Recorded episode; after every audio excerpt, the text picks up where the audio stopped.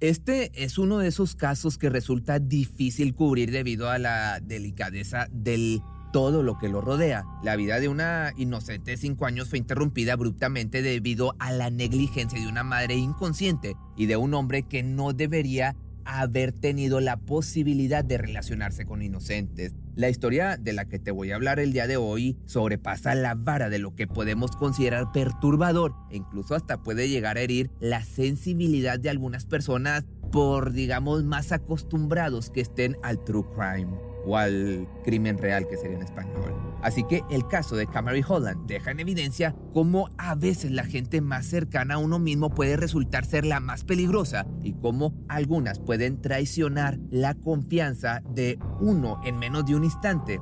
Casos como este son los que no deben dejar de ser puestos en visibilidad, en especial para honrar a aquellas víctimas que en ocasiones pueden pasar por debajo del radar. Debido a lo reciente del caso y que el proceso judicial continúa abierto, entonces mucha de la información que rodea el crimen no está disponible para nosotros como espectadores, pero en esta ocasión te he hecho una recopilación de toda la información que sí está disponible.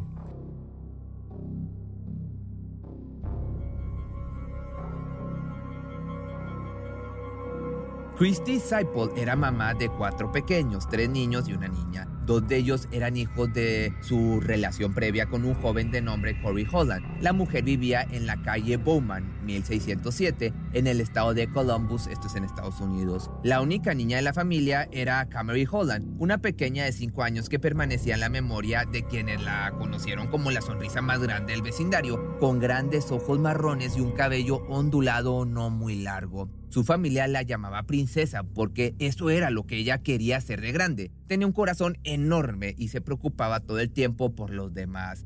De esta manera, el 12 de diciembre del año 2021, Christy salió de su casa en Columbus, en Georgia, para manejar hasta la ciudad de Phoenix, donde vivía su expareja y sus dos hijos, de los cuales había perdido la tenencia y solamente tenía permitido visitarlos los fines de semana con supervisión. Pero, sorprendentemente, aquel día Corey había decidido permitirle a la madre de sus hijos que se los llevara a su casa y pasaran la noche ahí, confiando de que la mujer estaba en condiciones para hacerse responsable por ellos.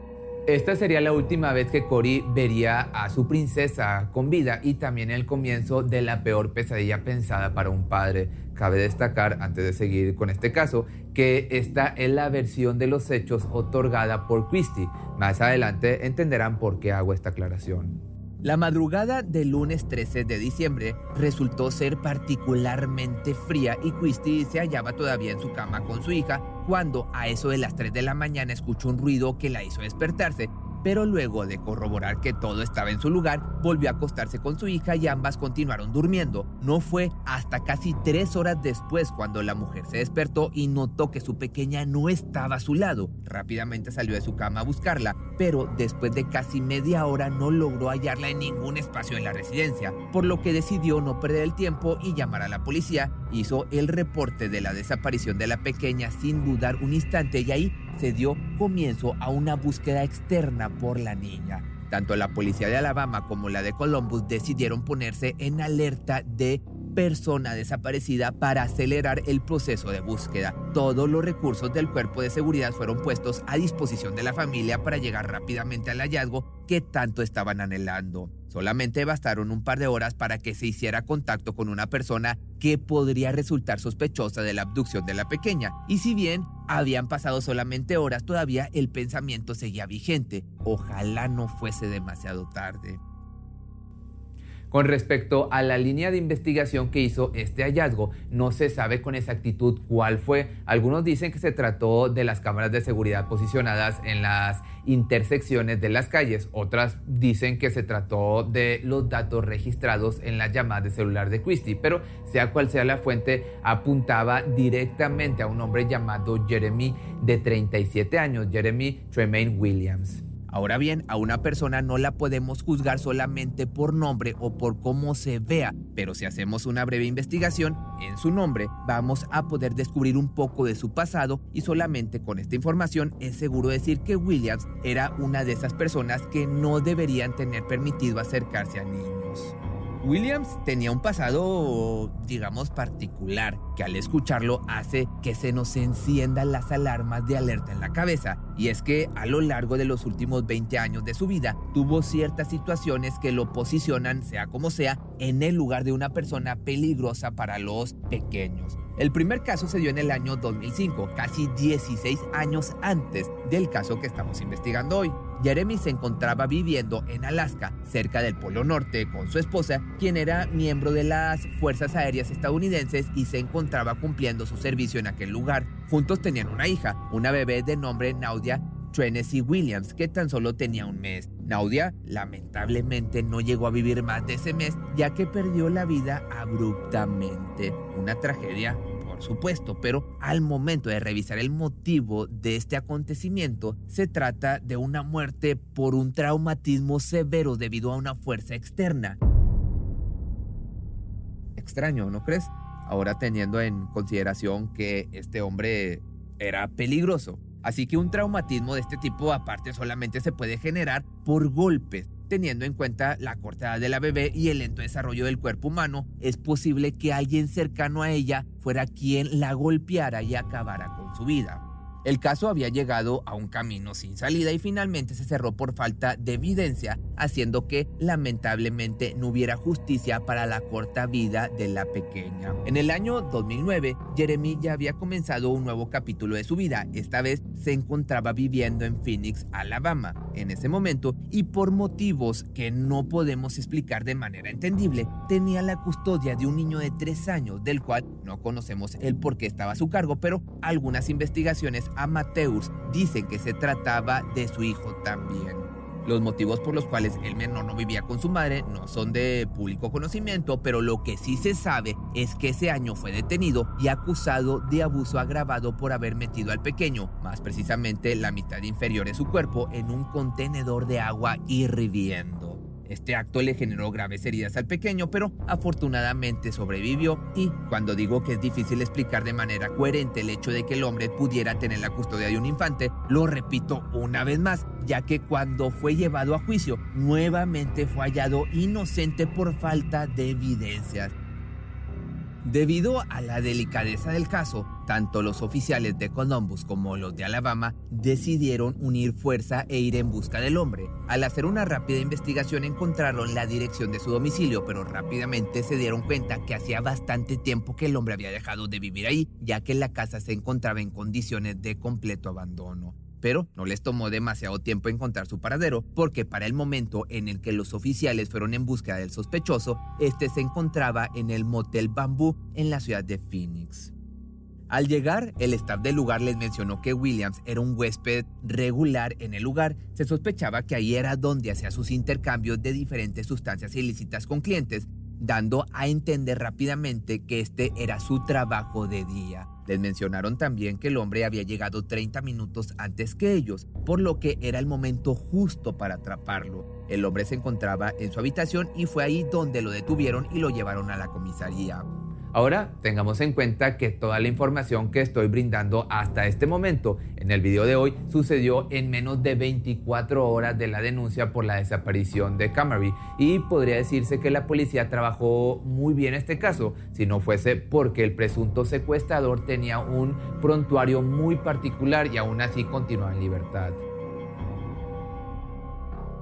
Ahora solamente quedaba ir a investigar la propiedad abandonada y esperar que simplemente el abandono se debiera a algún inconveniente de estructura y que no tuviera nada que ver con transformarlo en un lugar que pudiera calificarse como la escena de uno o más crímenes. Pero lamentablemente las esperanzas no duraron demasiado. La orden de allanamiento no tardó en llegar, por lo que pudieron ir al domicilio dentro del marco de las primeras 24 horas de desaparición de la menor, pero lamentablemente la velocidad de trabajo de las fuerzas de seguridad no fue suficiente y llegados a la propiedad de Williams descubrieron el cuerpo sin vida de la pequeña Camry y los detalles de su deceso no son agradables de escuchar. Lo primero que te tengo que mencionar es que la partida de la pequeña fue porque le cortaron la respiración causada por un elemento, lo que significa que el atacante no utilizó sus manos para agotar el oxígeno de los pulmones de la inocente. El cuerpo luego fue abandonado en la casa que también estaba abandonada y en pleno diciembre, sin ningún tipo de calefacción, presentaba entonces signos de congelamiento, algo que dificultó la autopsia y no se pudo saber la hora en que se marchó de este mundo. Pero el cuerpo, además, presentaba signos de violencia íntima, que en realidad más adelante se sabría que este acto asqueroso e impune se había llevado a cabo después de que la pequeña dejó de tener signos vitales. Y si esto no es lo suficientemente perturbador para quienes nos enteramos de este caso, también se supo que el hombre se grabó a sí mismo perpetrando esta acción en el cuerpo sin vida de ella. Inmediatamente luego del arresto del hombre se llevó a cabo una conferencia de prensa de la policía en donde se habló del proceso llevado a cabo para encontrar el cuerpo de la niña y todas las novedades que se tenían hasta ese momento. También el sheriff habló sobre Jeremy, ahora presuntamente o presunto culpable, y las posibles condenas que podría llegar a recibir. Columbus Police Department began this case um, did a lot of great work and developed Mr. Uh, Jeremy Tremaine Williams uh, as a suspect in the kidnapping of Kamari. We had received information that Mr. Williams had lived in Phoenix City uh, at an address that was currently vacant. Uh, agents went to that address, and it was at that time that we found the body of Kamari Holland. Uh, she was deceased, and uh, the manner of death at this time looks to be asphyxiation. Uh, it did appear from the scene that there was some abuse. Um, he was placed in custody and has been charged with capital murder uh, in Alabama Pero William no fue el único en recibir su acusación oficial dentro del caso. Alguien más sería también acusado y si bien tal vez ustedes se den una idea de quién puede ser esa persona, creo que todos muy dentro nuestro, esperábamos que no fuese de esta manera. Por supuesto, la policía y todas las personas que estaban siguiendo este caso tenían muchas preguntas para la madre de la pequeña. ¿Cómo había entrado este sujeto a su casa? ¿Cómo se llevó a ella sin que se dieran cuenta? Pues bien, mientras las investigaciones continuaban, Christie había comenzado a empacar todos los juguetes, ropa y, y accesorios de la pequeña para llevarlos a un estacionamiento de la caridad que recolectaba juguetes para Navidad diciendo que esto era lo que su hija querría, ya que era muy solidaria y siempre se preocupaba por los pequeños que menos tenían. Ahí se le pidió participar en una entrevista a la cual accedió. Oh, she looked like such She was a very sweet child. She was beautiful. Sweet soul. And this is I see this and I touch my heart. So I stopped. That's what she was, mommy. Let let's help that mommy. She's like that. She's like that.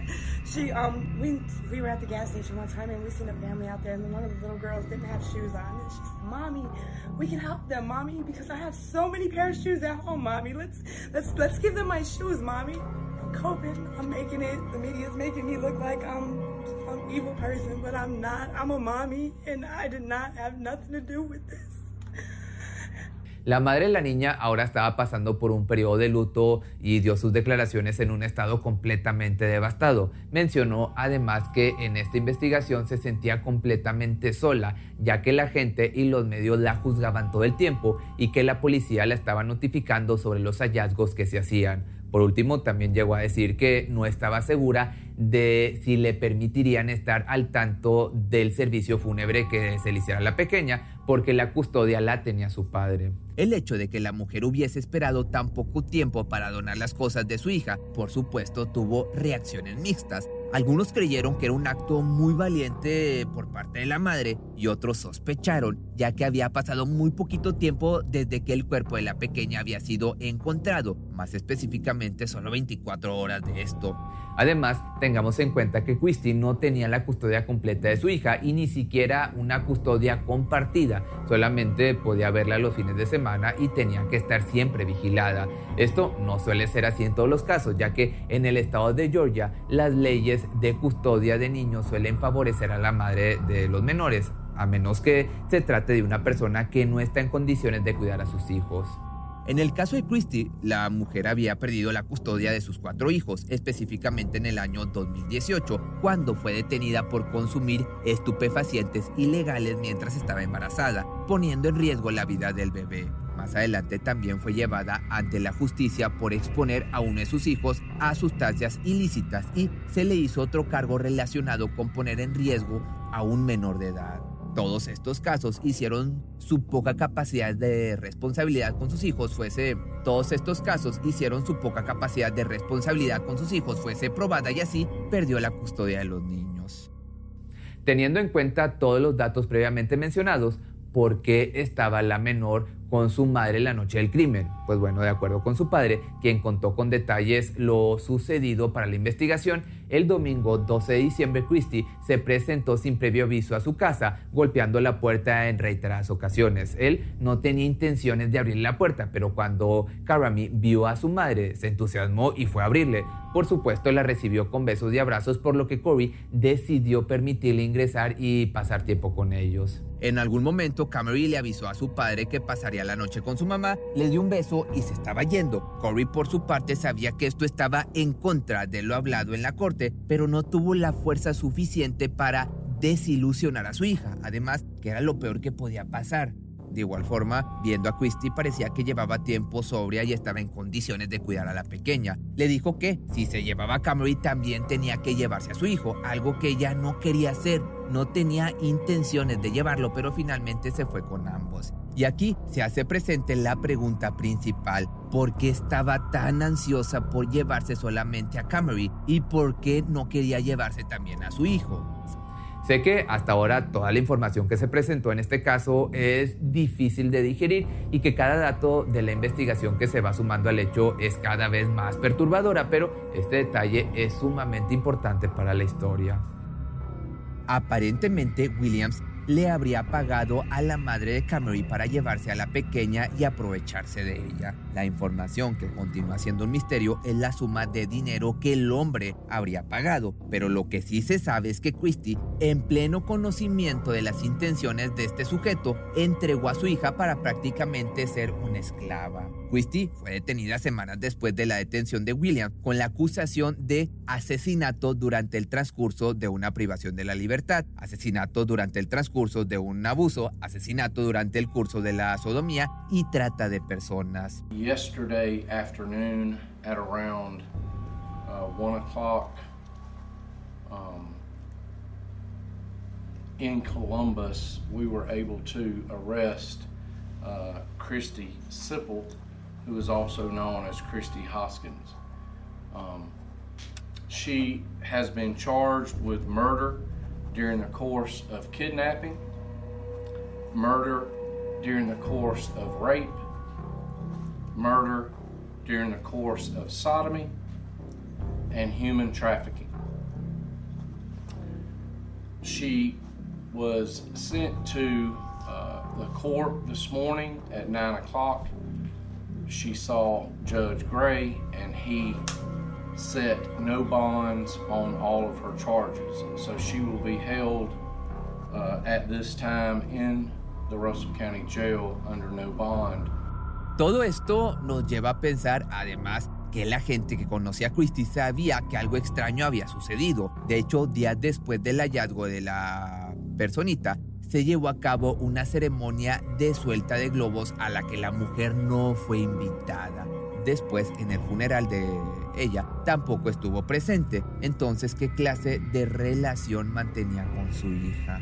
En medio de la investigación del caso, la policía recibió información de una mujer de 31 años que testificó en contra de William, diciendo que en la noche anterior al hallazgo del cuerpo había sufrido un abuso íntimo por parte del mismo hombre en la misma casa y que luego de eso había alardeado de que le enseñó a una pequeña de escasa edad a que le diera un oral. De acuerdo con su testimonio, la mujer había discutido con su pareja aquella noche y no tenía a dónde ir, por lo que contactó a una amiga y ella fue quien lo puso en contacto con Jeremy, quien le dijo que podía quedarse en su casa a pasar esa noche. Apenas llegó a su domicilio, sintió que algo no estaba bien y esa incomodidad no paraba de crecer, por lo que decidió irse de ahí, pero William no estaba dispuesto a dejarla que se retirara, por lo que trabó todos los accesos y le dijo que se pusiera de rodillas.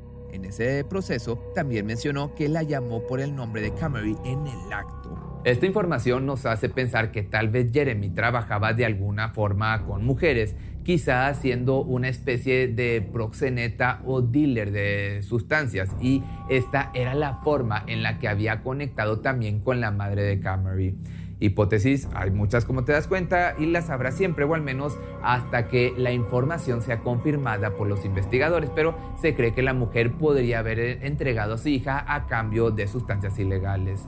Además, también nos despierta la pregunta de si en realidad la niña verdaderamente fue abducida en la noche del 13 de diciembre o si en realidad la pequeña fue entregada antes incluso de llegar a su propia casa. En abril del año 2022 se llevó a cabo la primera parte del juicio a Jeremy. En ese entonces también se tomaron declaraciones públicas a la fiscalía del caso y al abogado defensor del hombre.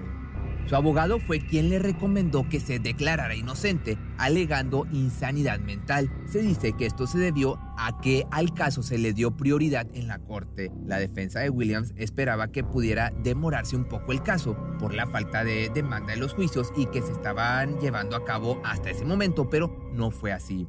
Por supuesto, se habló de que el hombre sería sometido a una evaluación psiquiátrica, pero hasta ese entonces no era sabido cuándo se llevaría a cabo esta evaluación debido a retrasos en la evaluación de solicitudes del Estado.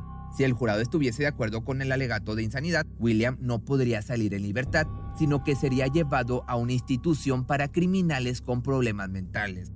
En el caso de que no se aplique el alegato, William se enfrenta a la posibilidad de pena capital, según las leyes del Estado. Al tener la posibilidad de esta condena, se le permite tener un segundo abogado además del que tiene. Y como no podía ser de otra manera, este caso reabrió el caso sin resolver de la muerte de su pequeña hija de un mes, sucedido en el año 2005 en Alaska, del que previamente ya te platiqué.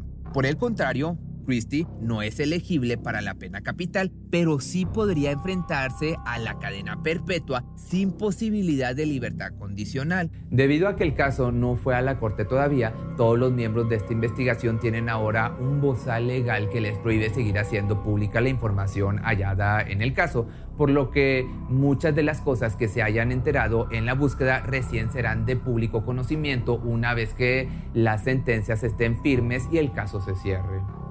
Como te das cuenta, este es un caso sumamente reciente, entonces en cuanto haya más información seguramente te haré una segunda parte y no olvides que si te gustó este video y también te gustan los deportes, está mi nueva página de Facebook que me encuentras como Algo para Siempre by Pepe. Aquí hago videos de deportistas o personajes importantes. Atención a todos los amantes del terror. ¿Están listos para sumergirse en las profundidades del misterio?